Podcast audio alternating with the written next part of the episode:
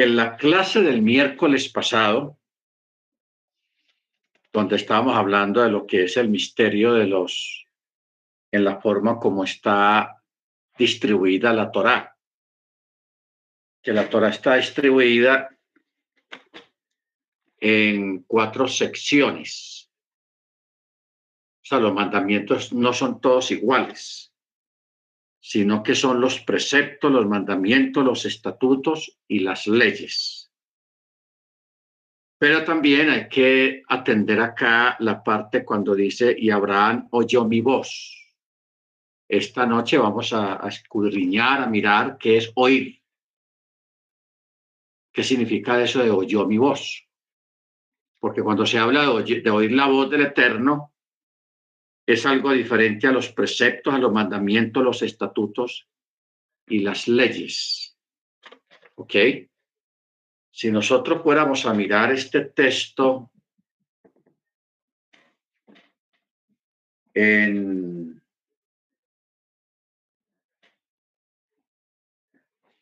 en el texto hebreo, para que entendamos bien las palabras que hay aquí escritas. 26.5 de Berrechit.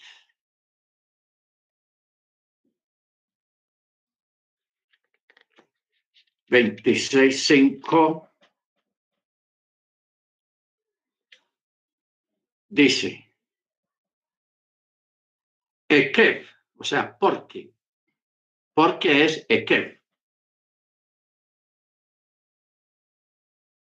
ha hacer ekev hacer acher eh, chamar, o sea, escuchó. Acuérdense lo, que es el chema, chema. Aquí está escrito chamar, o sea, escuchar.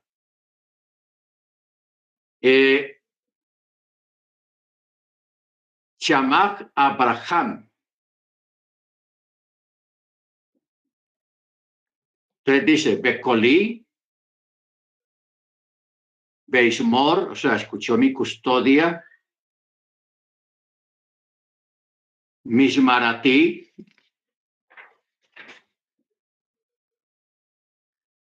mis bout, mis bauti, o sea, los mandamientos, mis bautit, los mis bout los jukotí, o sea, los jukim, los jukotí, y ve toratí, o sea, mis leyes, o mis enseñanzas, la toratí, porque la palabra Torah quiere decir enseñanza o instrucción. Entonces, por eso dice toratí. ¿Ok? Bendito sea el nombre del Eterno.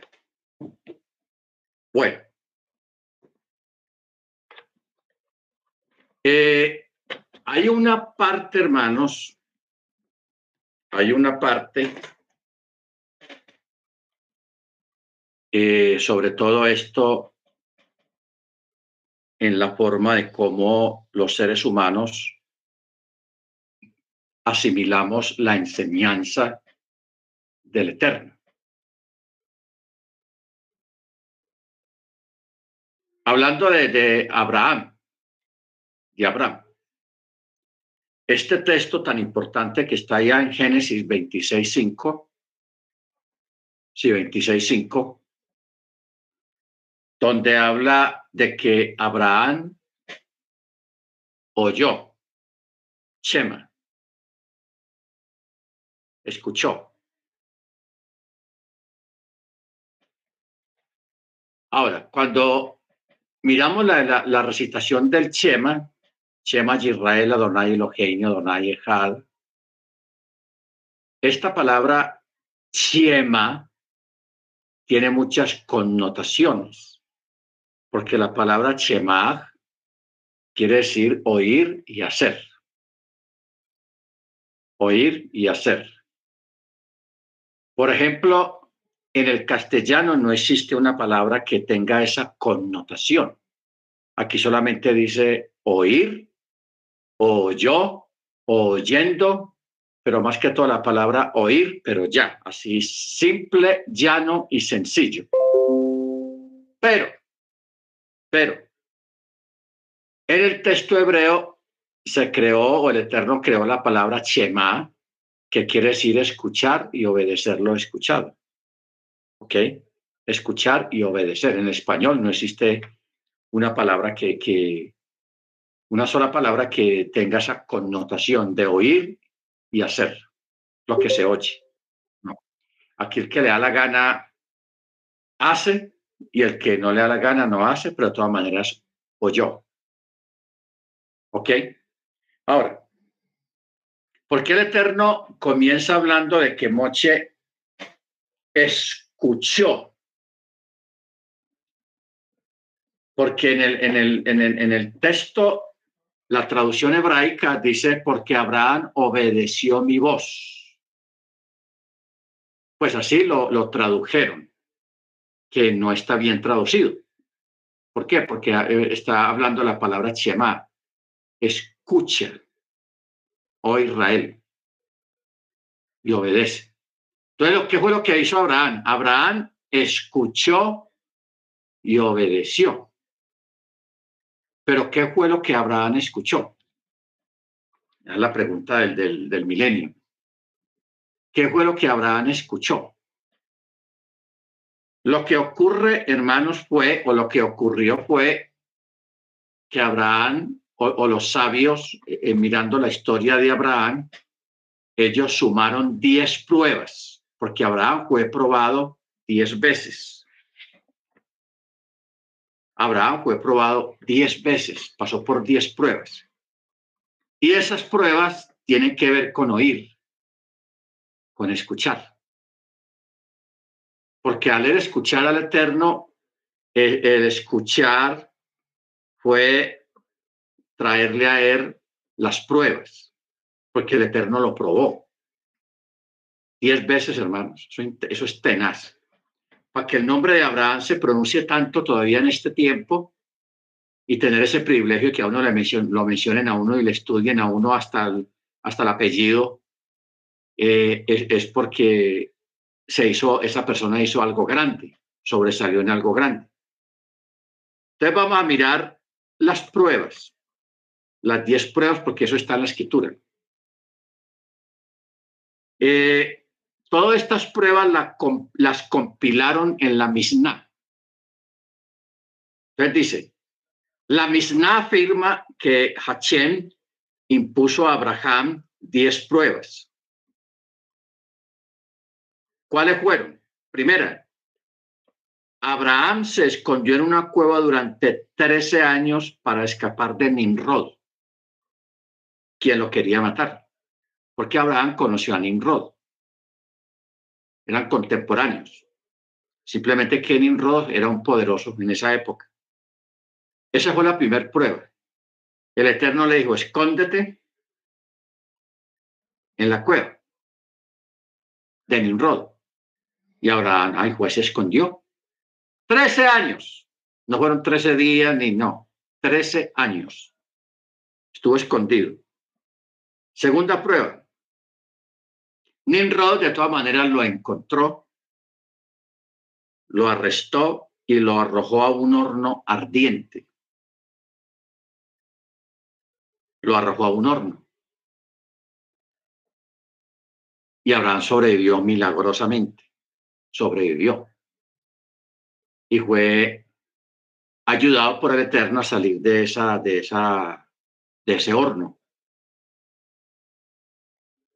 Luego, la tres. La, la, tercera prueba, que esta es complicada, el Eterno le dice a Abraham que se vaya de su casa, que se vaya fuera de su lugar donde nació, donde se crió, que se fuera lejos. El problema fue que Abraham se llevó toda la familia, no se fue solo. El Eterno quería que se fuera solo, pero él se llevó la familia, pero salió.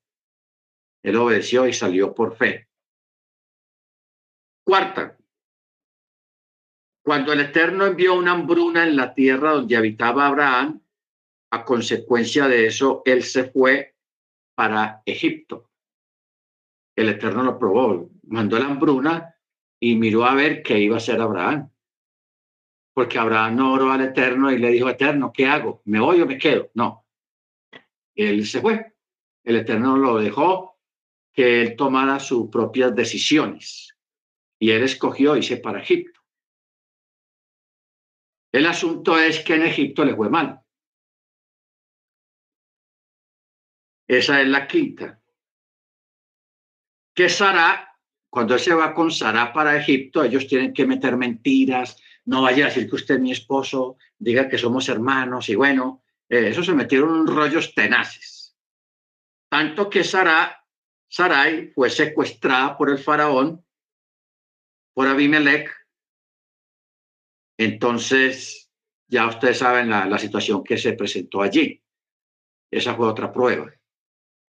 Sexta, Abraham se enfrascó en una guerra contra Kedorloamer y los otros reyes, un solo hombre contra cinco reyes. Eso es un David y Goliat, prácticamente. Un hombre que no es de guerra, porque Abraham no era hombre de guerra, él es agricultor, él es ganadero, él es pastor. Y meterse en una guerra contra cinco reyes, porque le habían, se habían llevado como prisionero de guerra a, a Enoch, no, a, Lot, perdón, a Lot.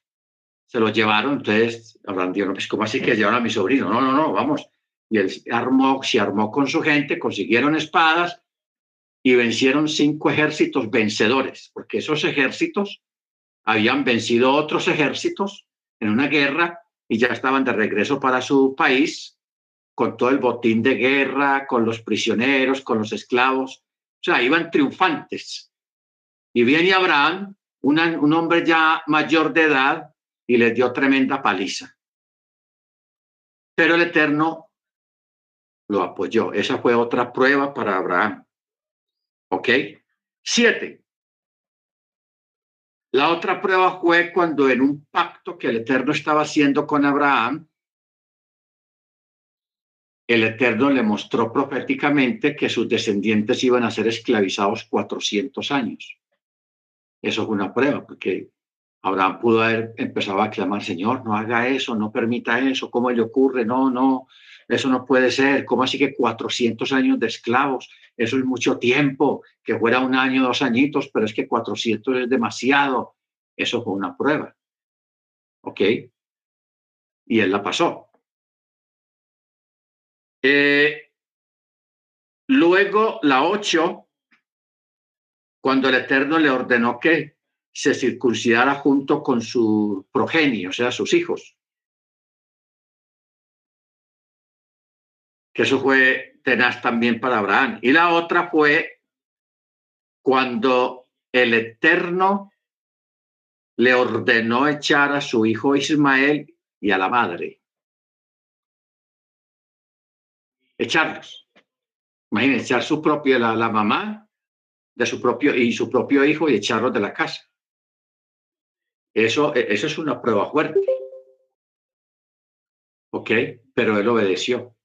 Él escuchó y obedeció por fe. ¿Ok? Por fe. Hoy en día, hermanos, eh, el Eterno a nosotros nos recomienda cosas a través de la Torá y nosotros escuchamos, pero no hacemos. No hacemos los locos, no hacemos los desatendidos. No, eso no es para mí, eso no, no está vigente hoy. Eso empezamos a sacar miles de excusas y no lo hacemos. ¿Ok? Por eso es que de pronto nuestro nombre no va a tronar tanto como, como el de Abraham, que Abraham sí hizo caso. Porque, por ejemplo, cuando el Eterno le dijo, echa a la sierva y a su hijo. Pero, Señor, eso es anticonstitucional, eso va en contra de la familia, eso es abuso de autoridad, eso es violencia familiar. ¿Cómo le ocurre? Eso es injusto. No puede ser como si que yo voy a echar mi hijo de la casa y a la mamá. Él pudo haber alegado con el Eterno. Pero no lo hizo. Él con el corazón hecho tripas, despedazado completamente, porque se trataba de su propio hijo, que era Ismael, él los echó, obedeció. Y la otra prueba fue la décima, no sé cuál de todas diez es más dura, porque fueron pruebas muy duras. Cuando el Eterno le dijo que sacrificara a tu hijo Isaac. ¿Ah? Eso, está, eso también está tenaz. Y aquí no se trata de que lo eche de la casa, sino de que lo sacrifique. Lo sacrifique como un sacrificio. Y él obedeció. Él no se puso a altercar con el Eterno, que vea que como así, usted me lo había prometido y ahora me lo va a quitar, no puede ser, eso es injusto, voy a hacer huelga, voy a hacer un paro, nada. Él obedeció. A nosotros, hermanos, nos gusta altercar con, con el Eterno, altercar con el Moré. Pero Moré, ¿cómo le ocurre? Eso no se puede, no, eso, yo no estoy de acuerdo y eso no es, no es así, eso no es así, eso es injusto. Hermanos, hay cosas que aunque van en contra de lo racional, cuando venga de parte del Eterno, hágalo. Hágalo. Si viene de parte del hombre, no lo haga, pero si viene de parte del, Eterno, hágalo. Así sea algo ilógico, así sea algo que no tiene razón de ser o que vaya en contra de sus principios. Porque eso de echar primero al hijo y a, la madre y botarlos de la casa, eso va en contra de los principios familiares y de los estamentos familiares. ¿Ok? Bendito el Eterno que se van para Egipto a meter mentiras allá en Egipto. Dígale a la gente que usted no es mi esposa, usted es mi hermana, y, engañando a la gente. ¿Ah? Entonces,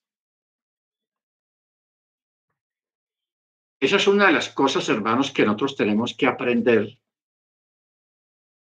de que hay mandamientos normales. No comer carne de cerdo. Nada, eso es normal. Hasta los mismos médicos recomiendan que eso no es bueno comer ese tipo de carne porque esa carne es muy dañina y eso nos echan pues la historia y nosotros creemos en eso porque eso es así, nos está diciendo algo raro y lo hacemos. Y esos son mandamientos fáciles de, de uno guardar. No matarás, pues que se va a matar a otro a meterse en problema que lo metan en, al bote. No hay problema. No robarás. Ah, eso no hay problema. Eso eso nadie se mete con eso porque eso también es punible por la, la, ley, por la autoridad. Se mete en problemas. Pero hay otros mandamientos, hermanos, que no son mandamientos que no afectan a nadie, sino que son mandamientos y actos de fe y de obediencia. Ojo con eso, de fe y de obediencia. O sea, el ser probados para obedecer. Para obedecer. Que eso es duro para la mayoría de la gente. Porque a todos, todos queremos ser jefes. Todos queremos tener la autoridad. Todos queremos tener el mando, pero nadie quiere obedecer órdenes. ¿Ok? Ah, es que yo tengo dinero, yo tengo posición económica, yo por eso trabajé de cuenta mía toda la vida, para no tener un jefe ahí que me esté mandando. Ahora, como ya hoy en día obedecer, hay que obedecer. Si no, perdemos el año. No pasamos, no aprobamos. ¿Ok? Entonces, por eso se escribió este texto en Génesis 26.5, porque Abraham escuchó, o sea, Chema, Ahora, llevamos esta palabra porque esta palabra está en el texto hebreo.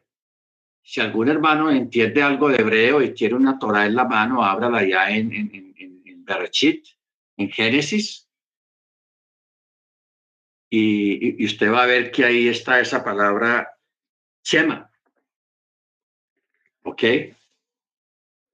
Está la palabra Chema. Vea, Ekev, echar Chema. Ahí está la palabra Chema. ¿Ok? Porque está hablando de Abraham que escuchó y obedeció. Bueno, si llevamos esta palabra al Chema, a la recitación del Chema, hay, aquí esta noche vamos a entender por qué es tan importante recitar el Chema, entre otras cosas. ¿Por qué es tan importante? Porque cuando una persona dice Chema Yisrael Adonai Eloheinu, está diciendo a sí mismo, yo oigo y obedezco y creo. O más bien, yo oigo y creo. ¿Qué es lo que escucha y cree? Que el Eterno es uno. Que el Eterno es uno. Y que no solamente es algo verbalizado, algo que se expresa, sino que se cree y se vive. Se cree y se vive. Ojo con eso. Se cree y se vive. ¿Ok? Bueno. Entonces, hermanos, eh, hay algunas cuestiones anatómicas, fisiológicas y químicas y naturales que nosotros desconocemos completamente acerca de cómo funcionan algunas cosas no visibles, más bien químicas, cosas químicas. Entonces, por ejemplo, hay un texto en número 1911 que dice, cualquiera que toque un cadáver, no importa de quién es el cuerpo muerto, puede ser de un familiar o lo que sea. Dice, estará inmundo por siete días. O sea, será tamé, separado, eso es lo que quiere decir tamé, por siete días. Pero mire cuál es el detalle. El detalle es que la persona en el tercer día de esos siete días tiene que hacer purificación. Y también en el séptimo día, el día siete, también tiene que volver a hacer una purificación. ¿Por qué una purificación en el tercero y en el séptimo?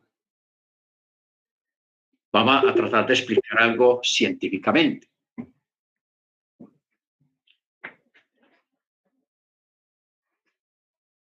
Este, este mandamiento del tercero y del séptimo día está relacionado con la emisión de semen. La emisión de semen, sea a través de un acto sexual o de otra forma. Ahora, ¿ustedes recuerdan que cuando el Eterno iba a hacer un acercamiento, o sea, iba a ser un milagro. Cuando hablamos de acercamiento, no es que el Eterno esté lejos, Él está en todo lugar. Pero cuando hablamos de salir de ese lugar para manifestarse a nosotros a través de un milagro o de algún portento, ya es algo diferente. Hay que entender esa parte. El Eterno está en todo lugar. Pero de estar en todo lugar a manifestarse a través de un milagro, de un portento, ya la cosa cambia. Entonces el Eterno le decía a Moche siempre que él iba a hacer un milagro grande, él, él le advertía al pueblo a través de Moche y le decía, purifíquense porque de aquí a tres días el Eterno va a hacer un portento, un milagro, cualquier, eh, cualquier milagro. Pero mire lo que le decía, purifíquense porque de aquí a tres días, cuando Moche les decía esa palabra, ¿qué tenía que hacer? Que era la palabra, que significaba la palabra purificarse, hacer tevilá. Pero también eso incluía eh, no tener más relaciones sexuales. Eso formaba parte de la, de la purificación, no tener relaciones sexuales. ¿Por qué? Porque los espermatozoides, que son criaturas, ellos cuando son expulsados duran tres días, sobreviven tres días. ¿Ok? Entonces, ¿qué pasa? Como el Eterno, nunca pensemos, hermanos, que el Eterno nos ve a nosotros como nosotros nos vemos a nosotros mismos. Vea, está fulano de tal, vea, está fulano, está el vecino, allá está. No. El Eterno cuando lo ve todo, Él no solamente ve a, este, a esta escala de tamaño, sino que Él también ve lo invisible. O sea, si usted, si una persona tiene piojos en la cabeza, un ejemplo, y de pronto la persona no sepa, le da rasquiña y se rasca, y, pero no cree que tenga piojos. El Eterno, si, si la persona tiene piojos, el Eterno sabe cuántos piojos hay y, y dónde están, en qué parte de la cabeza hay. Y también internamente, el Eterno ve qué otros organismos vivos usted tiene dentro de su cuerpo. Él ve todo eso. O lo que estoy diciendo, organismos vivos. Por ejemplo, los, los glóbulos blancos, los glóbulos rojos, esos son organismos vivos. Pero también ve los espermatozoides que están en, en, en, el, en, el, el, el semen. Y están vivos. Pero cuando salen del cuerpo, cuando son expulsados, ellos comienzan a deteriorarse y a morir. Y si por la ciencia sabemos que una gota de semen tiene millones de espermatozoides, entonces cuando el Eterno le decía al pueblo por medio de Moche, dígale al pueblo que se santifique porque de aquí a tres días voy a hacer un milagro, era para, para que en la presencia del Eterno no se viera semejante cantidad de cadáveres de espermatozoides muertos, que aunque nosotros no los vemos, pero el Eterno sí los va a ver. ¿Se da cuenta por qué es importante la, el Tevilá y por, y por qué aquí volvemos otra vez teniendo en cuenta eso? ¿Por qué la persona que se impurificó por haber tocado el cuerpo muerto de un muerto tiene que entrar un periodo de, de, purificación o de apartamiento o de tamé o de retiro o de apartarse. Son siete días, pero al tercer día de haber comenzado los siete días tenía la persona que purificarse a los tres días o hacer tevilá. Y luego continuar con el resto de los días, guardando el resto de los días, y en el día siete también tenían que hacer tevilá. Creíble esto. Ahora, ¿por qué a los tres días? Tengamos en cuenta lo que acabamos de, de, hablar, de hablar acerca del semen, de los espermatozoides. En el caso de un cadáver, hermanos, cuando una persona fallece o un cuerpo deja de funcionar, sea un animal o de un ser humano, comienza un proceso de descomposición, necrosis científicamente se llama necrosis, a descomponerse. ¿Cuál es el detalle? Que en ese proceso de descomposición, el cuerpo, por los orificios que tenga el cuerpo, expele gases. Gases. Porque el cuerpo por dentro está lleno de espacios, donde está el estómago, los pulmones, eso tiene gases. Entonces, un cuerpo muerto, cuando ya murió el la persona o el animal, ya empieza a soltar esos gases. Por eso es que a veces en los, en los cementerios, no en las funerarias o en las esos lugares donde examinan los cuerpos muertos, pues que llaman, bueno. Morgue. En la morgue. A veces ocurren fenómenos de que los cuerpos se mueven sea, la gente dice, uy, me están espantando. No, el cuerpo sí se mueve, pero se está moviendo es por causa de la expulsión de los gases. Y esos gases son partículas invisibles de muertos, o sea, de, células, de, cosas que ya están muertas, la persona las expele. Salen del cuerpo y se quedan en el ambiente alrededor del cuerpo. Por eso es que cuando una persona toca el cuerpo de un muerto, se contamina, porque el cuerpo está expeliendo, eh, eh, están sacando esos gases y esos gases son contaminantes, están llenos de cuerpos y de virus y de enfermedades y de cosas muertas y se pegan del cuerpo. Y eso hace la persona también impuro. Por eso es que el Eterno, para que la persona quede completamente limpia, por eso la persona debe de hacer tevilá. Tevilá a los tres días. Después de, hacer el tevilá a los tres días, tienes que guardar cuatro días más. Ya es de purificación normal de lo que puede quedar en el cuerpo cuatro días más. Y al séptimo día, otra, otra, otro tevilá. Y ya queda la persona completamente limpia y sana, porque es que el asunto aquí es este tipo de mandamientos que tienen que ver con eso de tocar un cuerpo de un muerto y todas esas cosas de purificaciones, no, no tiene que ver con cosas espirituales, tiene que ver con cosas literales para protección de la salud de los seres humanos y más de los creyentes. La gente que no guarda este tipo de ritos, de, de, mandamientos, de obedecer este tipo de mandamientos, por eso es que allá afuera eso está lleno de enfermedades.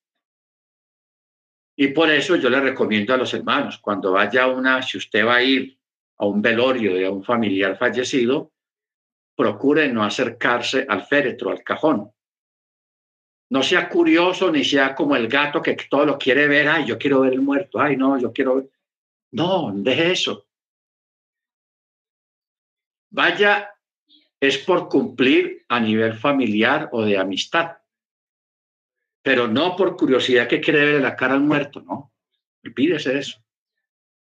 Quédese afuera de la sala de velación, no entre allá a la sala, porque la atmósfera ahí en esa sala, eso está lleno de gases y todos los que están ahí los están aspirando. Lo están aspirando. Bendito sea el nombre de Eterno. Y mire que no estamos hablando de tocarlo. No estamos hablando de tocarlo, sino estar ahí cerca, a un metro, a dos metros. ¿Ok?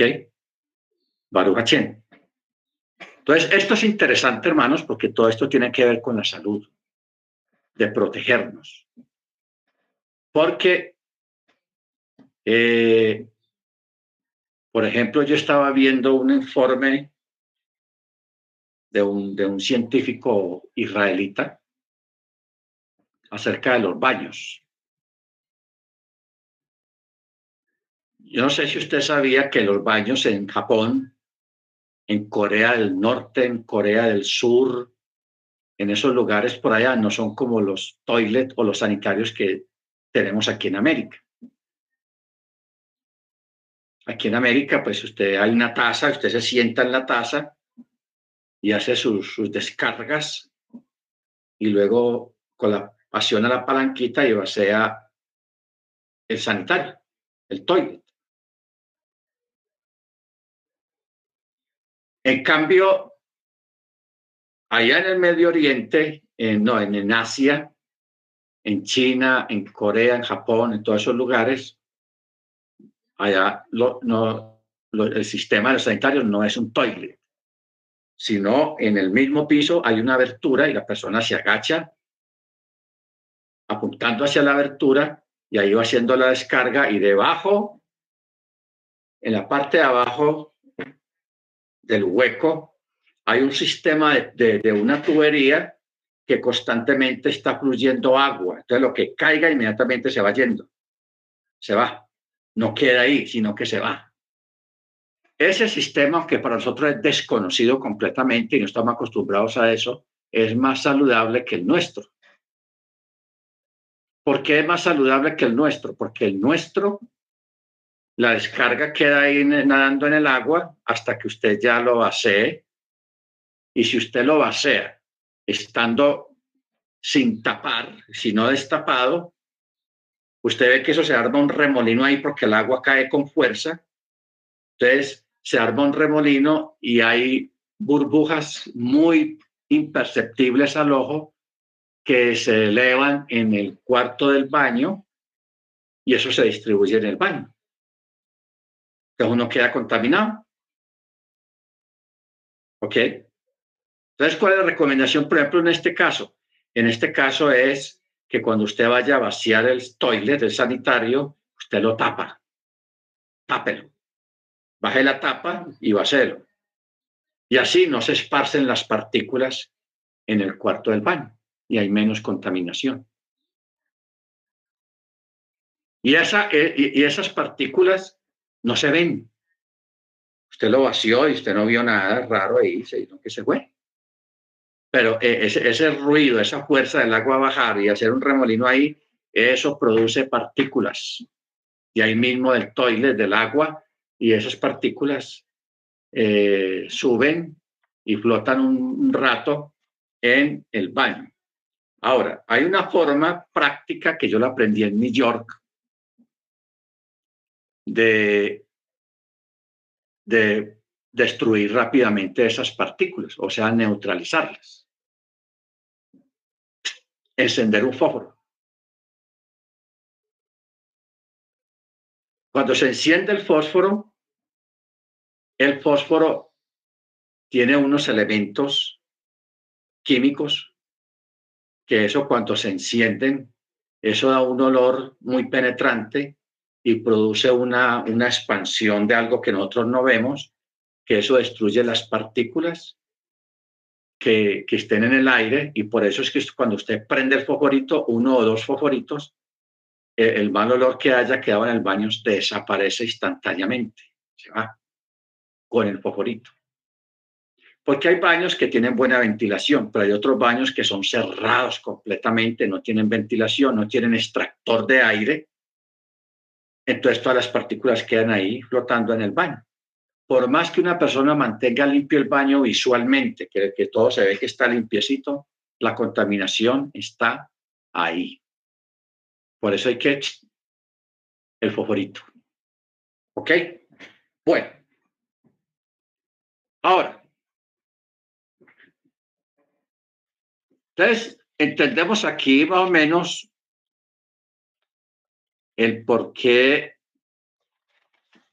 en este texto de número 19-11 la persona tenía que hacer tevilá el tercer día y el séptimo día. Y tienen que ver con eso de, la duración de los, de los seres microscópicos, cuánto duran vivos fuera del cuerpo. Tres días. ¿Ok? A los tres días ya no hay nada, ya están muertos completamente. Bendito el Eterno. Entonces, aunque son mandamientos que uno los ve y uno dice, ah, pero ¿cómo así que al tercer día? Eso queda un bobada. Yo lo, al segundo día yo lo hago, o al cuarto día. No, al tercer día, al séptimo día. ¿Por qué un niño recién nacido, varón, debía ser circuncidado al octavo día? porque en el día 8 del nacimiento del niño, el cuerpo de la criatura sufre unos cambios fisiológicos en su organismo en lo que respecta al bombeo de la sangre en el corazón.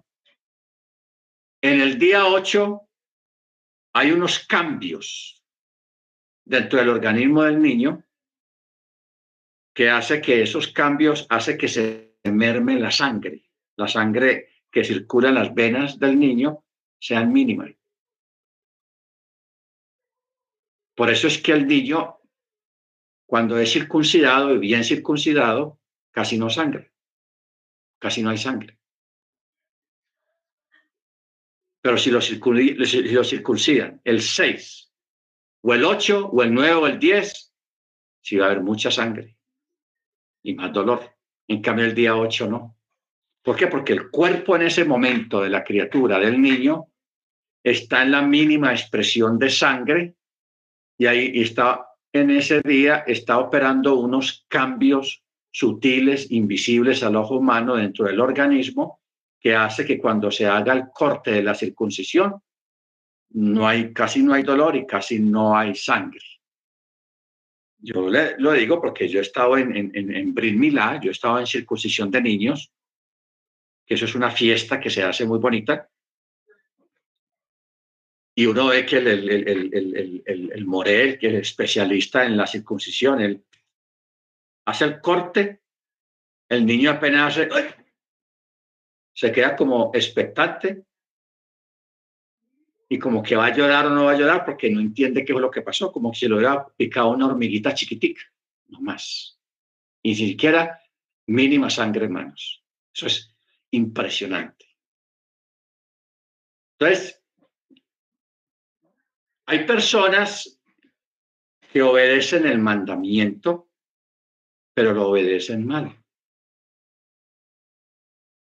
¿Ok? Por ejemplo, si una, una persona, ah, yo el niño lo voy a circuncidar cuando tenga un año, dos años, que pesar del niño tan chiquito, es que ocho días y ya se le eh, semejante no, es al día 8.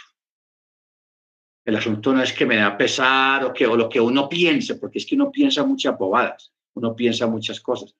Si el Eterno dice el día 8, el día 8 hágalo. No, pero yo lo hice el día 9 o cuando tenía un año, de todas maneras yo obedecí mandamiento.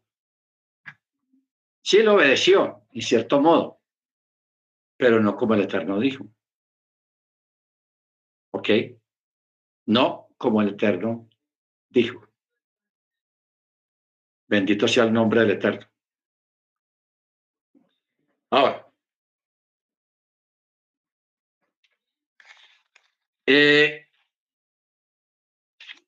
vamos a mirar, por ejemplo, de hacer las cosas bien y hacer las cosas mal.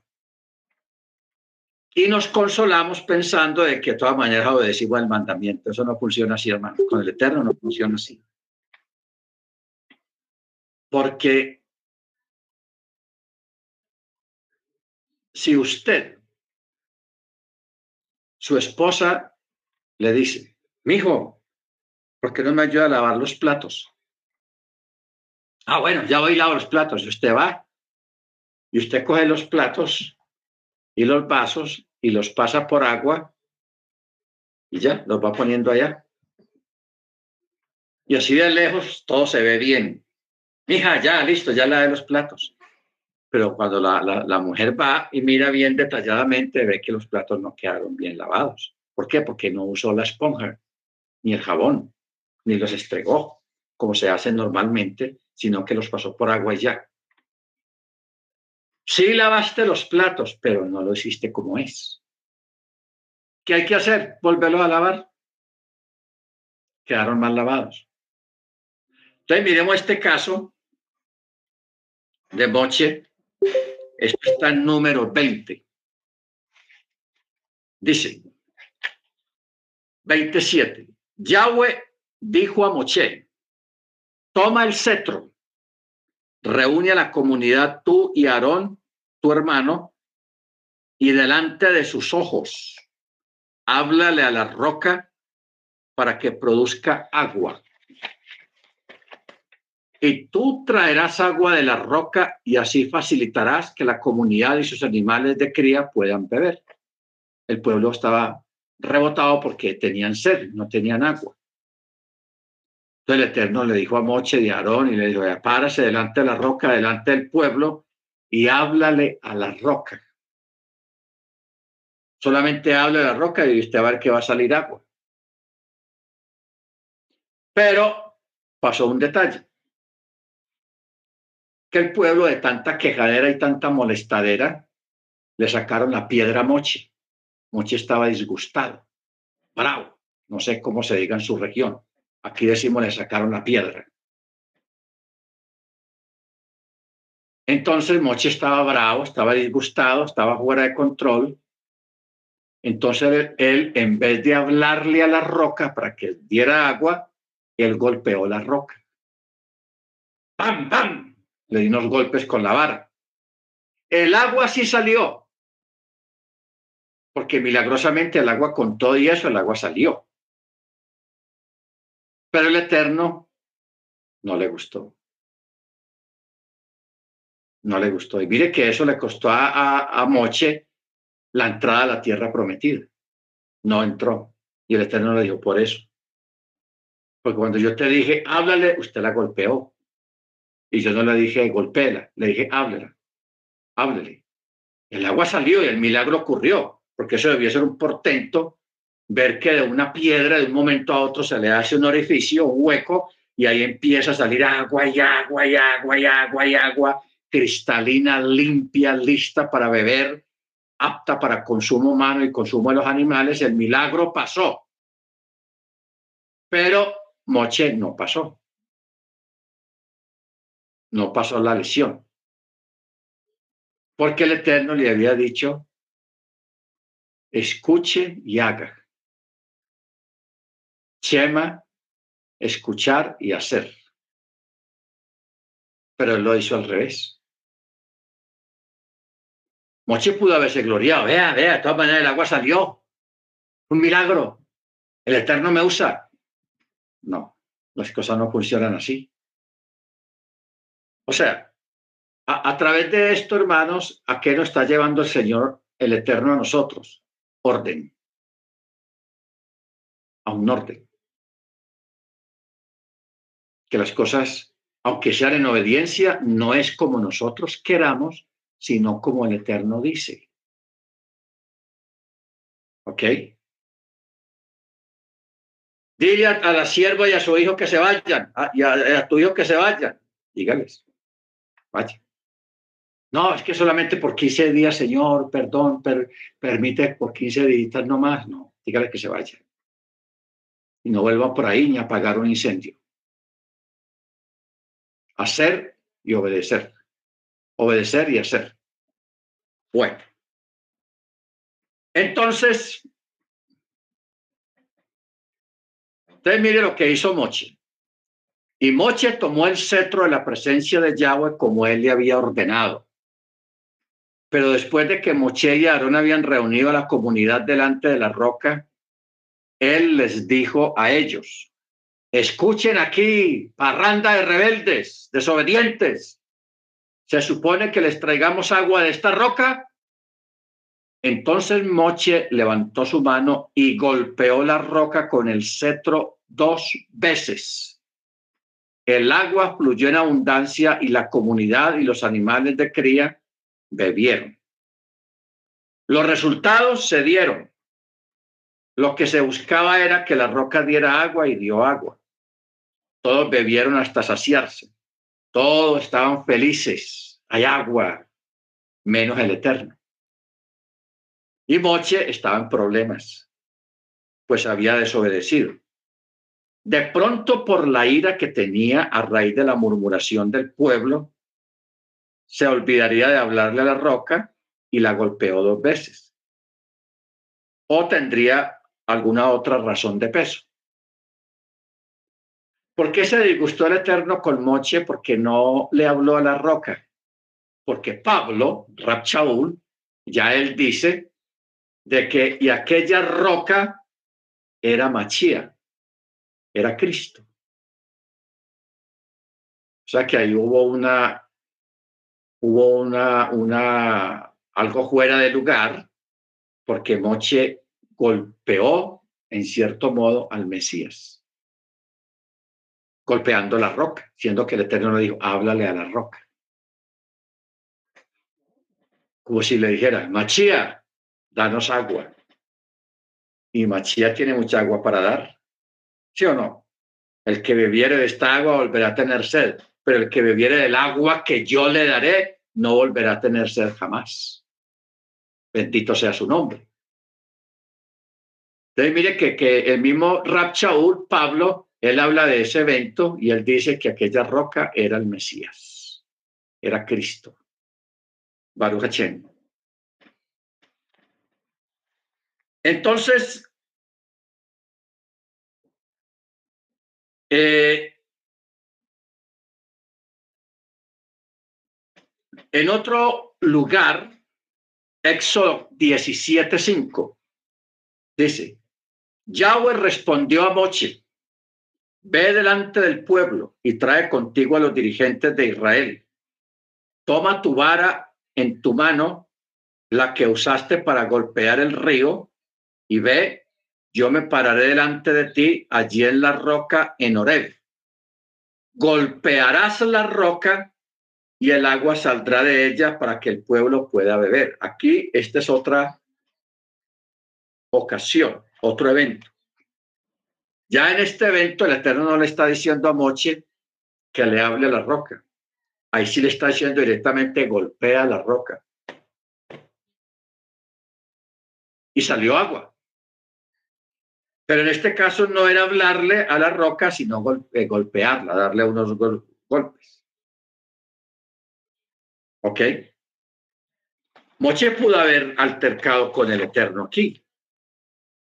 Él pudo haber dicho, pero vea pues, ¿quién entiende al Señor? Primero me dice que le hable y ahora me dice que la golpee. ¿Sabe por qué el Eterno hace esas cosas, hermanos? Para probarnos. Para probarnos.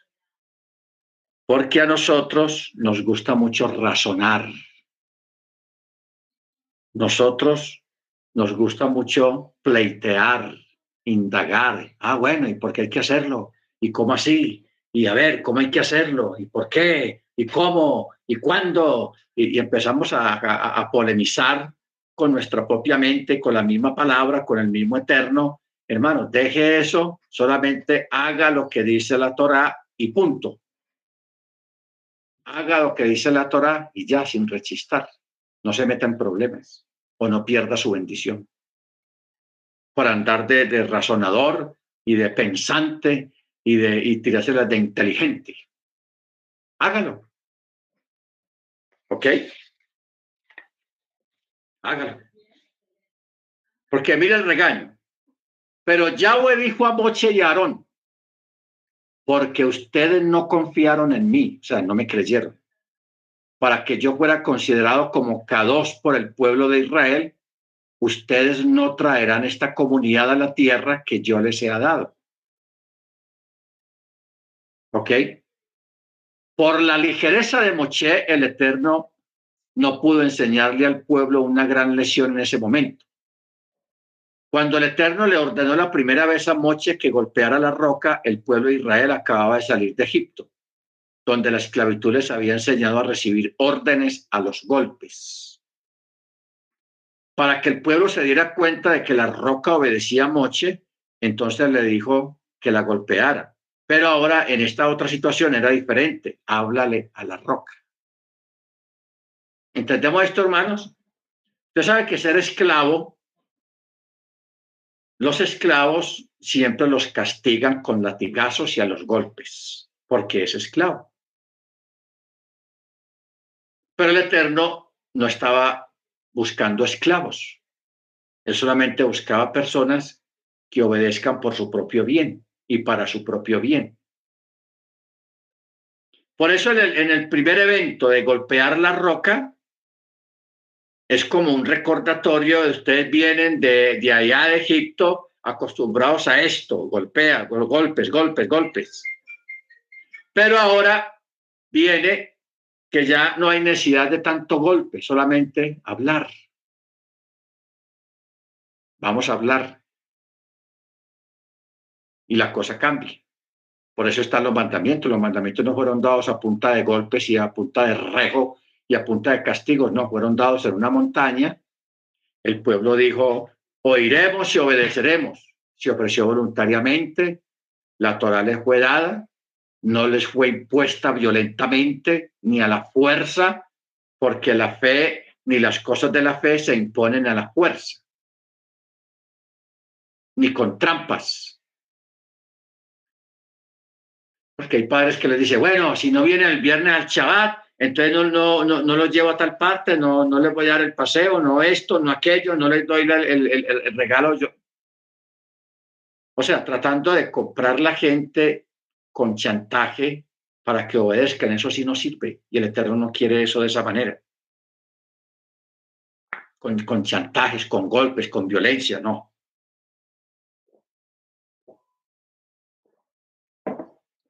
Solamente escuchar por fe y por fe hacerlo escuchar. ¿Ok? Entonces, eh, si nosotros miramos la, la palabra, vamos a comenzar, hermanos, con Isaías. Libro de Isaías. Una de las primeras muestras de que una persona está entrando en la obediencia al mandamiento es cuando la persona comienza a guardar Shabbat. El Shabbat. Es como la base y el principio de todo. Y con razón. Después de la creación, ¿qué fue lo primero que, el Eterno hizo? ¿Cuál fue el primer mandamiento que se guardó en la historia de la humanidad desde la creación hasta ahora? El Shabbat. En Génesis uno dice, y después de cuando terminó el sexto día, al séptimo día el Eterno reposó de todas sus obras, no hizo más, no trabajó más, dejó de crear, paró. Y ese día fue declarado, declarado Shabbat, o día de reposo, o día de descanso. Entonces, yo le pregunto a ustedes, ¿el Eterno tiene tenía necesidad de guardar Shabbat? No, él no tenía necesidad de guardar Shabbat. Él es soberano. Y él no tenía necesidad de obedecerle a nadie en referencia al Shabbat. Él es el origen del mandamiento, él es la fuente del mandamiento y él es la fuente del Shabbat. Y mire que el Eterno no tiene necesidad de decirse a sí mismo, no robes, no mates, no seas la muerte de tu prójimo, no hagas esto. O sea, hay un montón de cosas que el Eterno mismo no tiene necesidad de obedecerlas, porque la mayoría de los mandamientos fueron creados para el ser humano y para la buena convivencia de los seres humanos. O sea, cuando se obedece mandamiento, se obedece para bien, para bienestar de los que creen. No para fregar en la vida, ni para entretenerlo, ni mantenerlo ocupado, no, para bien. ¿Ok? Entonces yo voy a leer una porción aquí, hermanos, en el libro de Isaías 56. Yo lo voy a ir leyendo y usted va analizando las palabras. Yo lo voy a leer despacio, no a la carrera, sino con buena, buena letra. Isaías 56 dice, así dice Yahweh, guardad el derecho y practiquen la justicia, porque mi salvación está próxima y mi justicia pronta a ser revelada.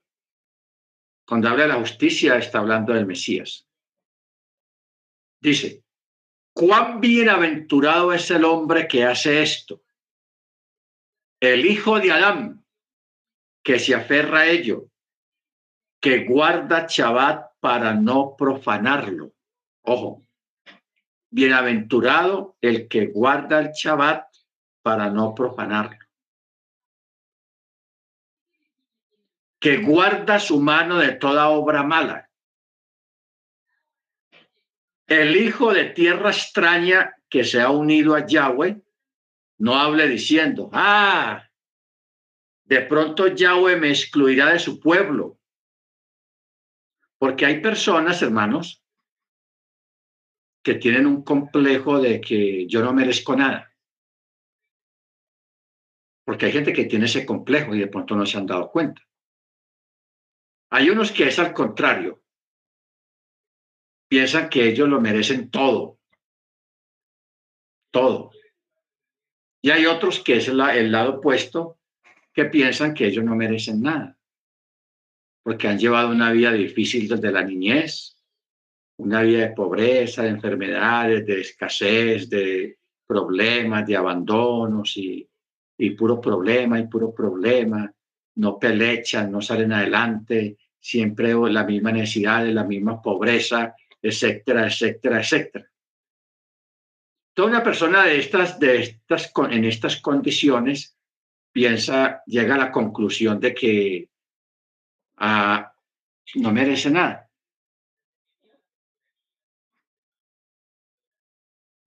De que no, no merece nada. Se acercó la cámara.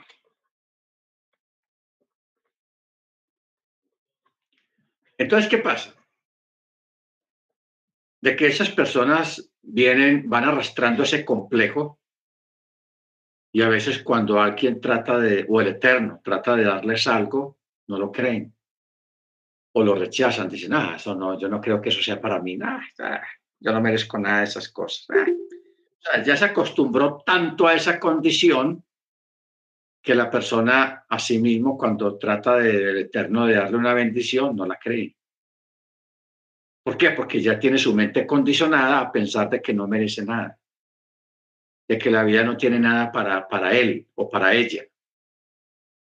Entonces, yo no merezco nada, no, eso no es para mí, no, que eso. Señor, paso, paso. Porque se, se acostumbraron. Se acostumbraron, hermanos. Entonces, eso es lo que está diciendo aquí el verso 3. Y dice, el hijo de tierra extraña que se ha unido a Yahweh, no hable diciendo, ah, de seguro Yahweh me excluirá de su pueblo, o sea, me va a dejar afuera, yo no merezco nada de eso. Ni tampoco dígale eunuco, árbol seco soy, yo no sirvo para nada, tampoco. Dígale eunuco. Ahora, ¿Por qué esta expresión en cuanto al eunuco? Porque hay un mandamiento en la Torá que fue dado al principio de que dentro del pueblo hebreo inicialmente no podía haber ningún eunuco o algún varón que tuviera los testículos magullados. No estaba prohibido que entrara un varón en estas condiciones a la congregación. Entonces, un eunuco bien bien desanimado de la vida, acomplejado también, pueda expresarse de esa manera. Por eso dice aquí, ni diga eunuco, árbol seco soy. Porque mire lo que dice, verso 4. Porque así dice Yahweh a los eunucos que guardan mis chabatot, Cuando habla la, expresión Chabatot, está hablando del Chabat semanal, pero también está hablando de las fiestas, porque las fiestas son Chabatot o Chabatón. Entonces dice, a los eunucos que guardan mis, mis Chabat y mis fiestas, que escogen lo que me agrada y son fieles a mi pacto, les daré cabida en mi casa y dentro de mis muros. Y un nombre mejor que el de hijos e hijas. Memorial perpetuo este que no será cortado. Usted sabe lo que es, hermanos. O sea, hay que examinar bien esto. ¿Qué es lo que quiere decir que a ese eunuco que guarda los chabatón, el chabá y las fiestas, y que ama la Torá? Dice que a este le va a dar un nombre mejor que el de los hijos propios. O sea, pondría a alguien de estos aún sobre los que ya están en casa. Eso es muy diciente este texto. Y luego dicen, y los extranjeros que se unen a Yahweh para servirlo, para amar el nombre de Yahweh y ser sus servidores que guardan el Shabbat sin profanarlo y son fieles a mi pacto. Haré, a estos haré que sean conducidos a mi santo monte y se alegren en mi casa de oración. Sus holocaustos, sus sacrificios serán aceptos sobre mi altar. O sea, yo lo voy a recibir sus ofrendas, sus holocaustos, sus sacrificios, yo lo voy a recibir con agrado dice el Eterno. ¿Por qué? Porque mi casa será llamada casa de oración para todos los pueblos. Casa de oración para todos los pueblos. Bendito sea el nombre del Eterno. Entonces mire usted que aquí pone un énfasis bien bueno, bien amplio acerca de, del Shabbat. El amar, el amar el Shabbat, desear el Shabbat. Amén. Mire usted el privilegio que hay acá. Baruch Luego, ahí mismo en el libro de Isaías, en el capítulo 58, verso 13. Aquí está ahondando un poco más acerca del Shabbat. O sea, lo está profundizando. Dice, 58.13 dice, si detienes tus pies en el Shabbat, o sea, paras, para no hacer lo que te plazca, o sea, lo que te dé la gana en mi día santo. Si llamas al Shabbat tu delicia, santo, glorioso de Hachem, y lo honras, no yendo en tus propios caminos, ni buscando tus propios placeres, ni hablando de tus propios asuntos.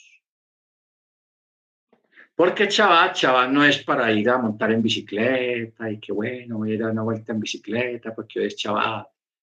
Ah, voy a ir a hacer una caminata para allá a la montaña, bien bueno.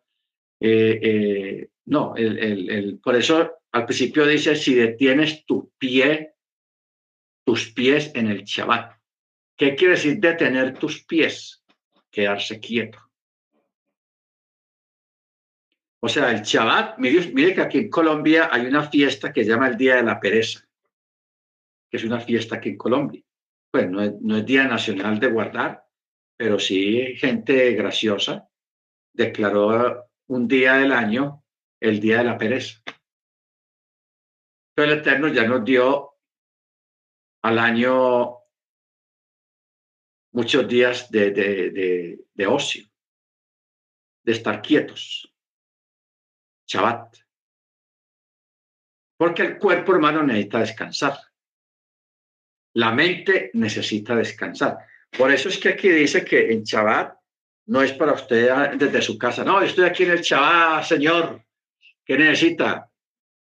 Ah, ok, unas tantas de pintura o tanto de arena y, y no, el Shabbat no es para hablar de negocio ni cosas de trabajos. Cero. No es para hablar de, de negocio ni hacer pedidos, no, para nada. Entonces dice, si llamas al Shabbat tu delicia, santo, glorioso de Yahweh, y lo honras, no yendo en tus propios caminos ni buscando tus propios placeres, ni hablando de tus propios asuntos. Entonces Yahweh será tu delicia te haré subir sobre las alturas de la tierra y te alimentaré con la herencia de tu padre Jacob, porque lo habló la boca de Yah. ¿Ok? Lo habló la boca de Yah.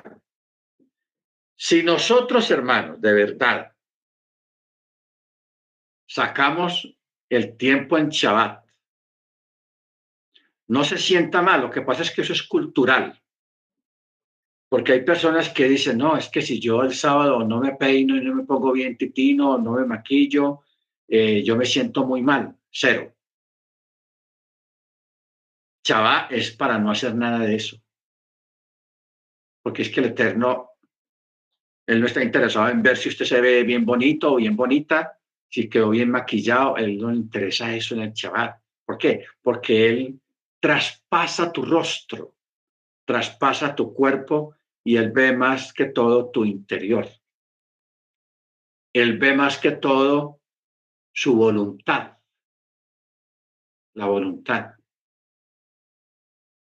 O sea, cuando, cuando se hacen esas cosas con voluntad, con alegría, Eso es lo que el Eterno está buscando allá dentro de su vida, dentro de su, dentro de su ser.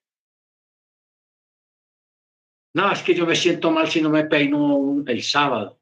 Eh, yo no estoy acostumbrado, pues acostúmbrese. O sea, no estoy diciendo que usted en chava no se peine, usted se puede peinar, pero no esforzarse mucho en peinarse. O sea, no es ese peinado ostentoso ni nada de esas cosas. Normal. normal. ¿Ok? O sea, realmente el chaval, hermanos, es un día para usted quedarse quieto, quieto, quieto. No hacer nada. Solamente escuchar música hebrea y estar ahí meditando en la casa, tranquilo. no concentrarse mucho en recibir llamadas y menos llamadas de, particulares, a chismear y No, ese día no es para eso. Y menos con gente no creyente. Y con creyentes tampoco. Si se va a llamar un Shabbat, comunicación, es para asuntos de la Keilah, de la congregación, o para un testimonio, para un consejo, o para un texto, o para compartir una porción de la, de la palabra, una bendición, cosas así, hermanos, pero cosas así particulares, que ven, y yo te cuento cómo te parece que, que María, eh, no, no es para eso. El chavá es chavá, por eso estábamos hablando eh, la semana pasada de esa oración que se hace de esa oración que se hace cuando se va a cerrar el Shabbat, porque esa es una de las cosas que tenemos que aprender. De pronto usted se sabe la oración de memoria, pero de pronto no entiende lo que usted está orando. Esa oración, dentro de la oración hay una parte que dice que gracias te damos porque nos enseñas a distinguir entre el bien y el mal. O sea, discernir entre lo bueno y lo malo, entre lo profano y lo inmundo y entre el Shabbat y los, y los otros días de la semana. Hay que aprender a establecer una diferencia entre lo que es los días de la semana normales y el Shabbat. Aunque es la, la misma luna, el mismo sol que sale por allá, las mismas nubes, el mismo ambiente en su casa, pero ese día usted lo tiene que sentir diferente y hacerlo diferente, pero hacerlo diferente no lo va a hacer el Eterno. Es usted el que lo hace diferente. ¿Cómo? Con su actitud de reposar.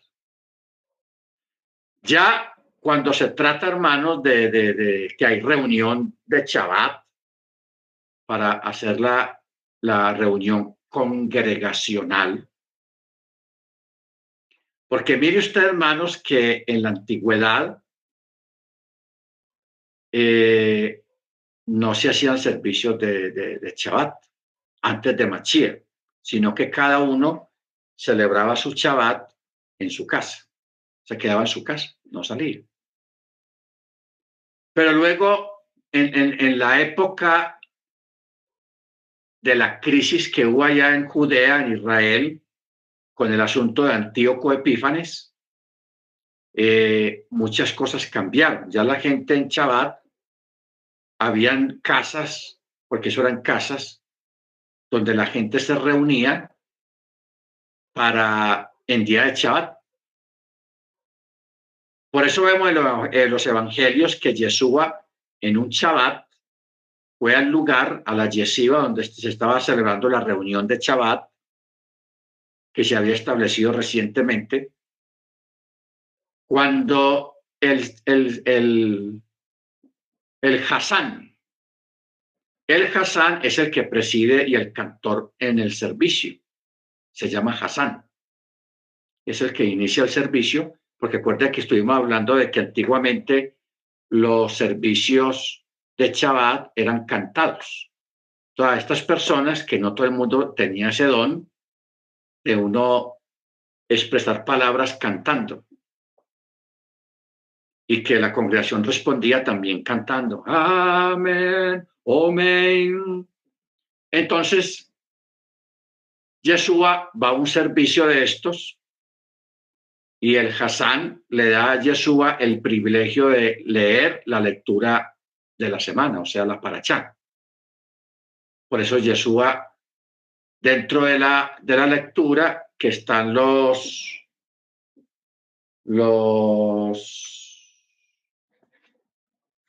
eso tiene un nombre.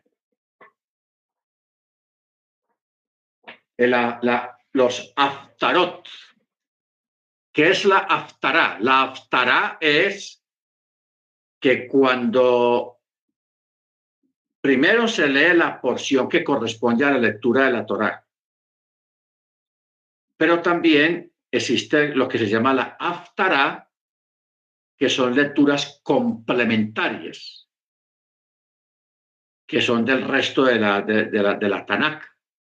Puede ser una lectura de jueces, de reyes, de Samuel, de los salmos, de Isaías, de los profetas, una porción, alguna lectura. Entonces se combinaba, eso, eso se llama la aftará. Entonces Yeshua, cuando lo invitaron a la tril, al púlpito, él sabía cuál aftara correspondía a esa semana y era la aftara de Isaías 53. A él le tocó esa lectura. Entonces, hermanos, eh, esto es una muestra de que ya en la época del Mesías, en la época de, de Machía, cuando estuvo aquí en la tierra, ya existían las reuniones sabáticas, las reuniones de Shabbat, en la sinagoga o en las casas. La gente se reunía, cantaban himnos, canciones, y luego el Hassan también daba sus canciones. Luego venía la lectura de la parachá o la porción semanal, porque en esa época se llamaba, bueno, la parachá, porque la palabra parachá quiere decir porción semanal. Entonces, se reunían y luego esta reunión siempre se hacía al atardecer. Ya más adelante ya se crearon otros horarios, porque uno, por ejemplo, en Estados Unidos uno ve que todas las sinagogas allá tienen diferentes horarios. Hay algunas que se reúnen a las 9 de la mañana hasta las 12, otras a las 11, otras a las 12, otras a la 1 de la tarde, otros hacen servicio a las 3 de la tarde y otros hacen servicio a las 4 de la tarde para cerrar el Shabbat dentro de la misma comunidad. Depende de cómo el rabino quiera proponer un horario, pero no hay un horario obligatorio que diga que tiene que ser a tal hora. No, puede ser a cualquier hora del día del Shabbat. ¿Ok? Baruch Ahora, esto que estamos hablando este orden se está refiriendo al judaísmo nominal, no creyente en Yeshua, porque cuando vino la Keilah, los nuevos creyentes en Yeshua, ellos normalmente siguieron celebrando el Shabbat, pero ya ellos se reunían aparte de los otros grupos, de, de los judíos nominales, llamémoslo así, los judíos nominales.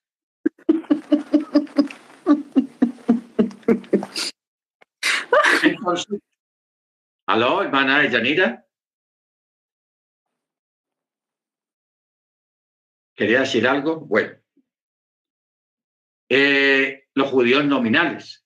Ya cuando vienen los nuevos creyentes, ya ellos conciertan, o sea, se ponen de acuerdo y como habían quedado impactados con la resurrección de Yeshua, porque es que Yeshua resucitó en Shabbat. Él resucita en Shabbat.